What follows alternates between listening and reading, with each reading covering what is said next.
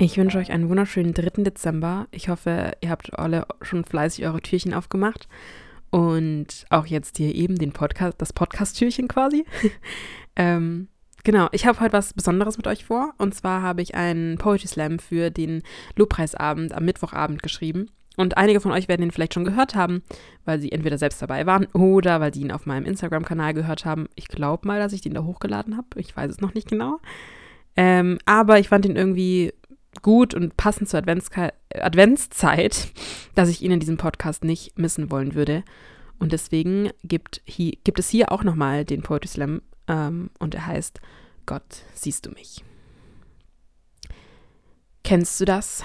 Du versuchst dich zu beweisen, immer höher und schneller dich zu kreisen, um etwas, was du denkst verstanden zu haben, um etwas, was du schon vor langer Zeit angenommen hast, aber was so langsam in deinen Gedanken verblasst das Gefühl, ein frischer Christ zu sein, erfüllt von der Liebe, die in dir keimt. Kennst du das? Du willst diese Gedanken nicht haben, weil du genau weißt, dass sie dir nur schaden, und dennoch sind sie da. Schleichen sich still und leise bei dir ein und halten aufrecht diesen Schein, den Schein der perfekte Christ zu sein, der Schein Gott zu gehorchen, der Schein über andere urteilen zu können. Kennst du das? Das Baden in Anerkennung und Ruhm der vielen, die nur darauf zielen, dir das Gefühl zu geben, immer mehr davon zu brauchen, immer weiter von dieser Droge zu rauchen.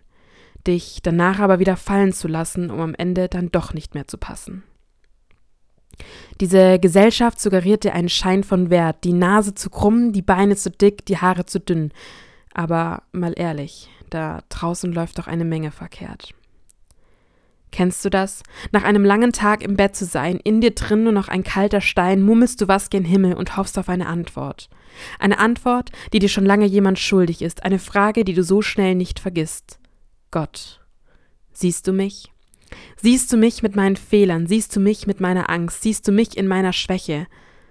An manchen Tagen ist es eben nicht immer alles Sonnenschein und nach Freude schreien unperfekt hinter einer perfekten Fassade versteckt, die mit korrektem Intellekt verdeckt, dass tausend unperfekte Male ich mich selbst betrogen habe, dachte, ich sei der perfekte Christ und vergaß dabei, dass auch mich die Sünde zerfrisst.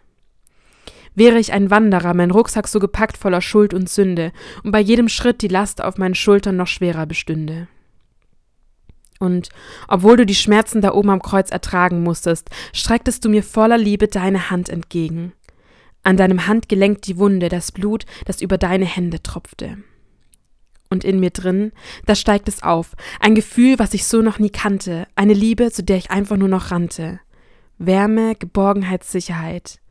Ist es das, was immer alle bekennen, wenn sie die Liebe Gottes nennen? Wird gern stillstehen. Gott, Du siehst meine Fehler, du siehst meine Schwäche. In all den Situationen, die mich fast zum Ertrinken bringen, die mich fast ersticken lassen, siehst du mich.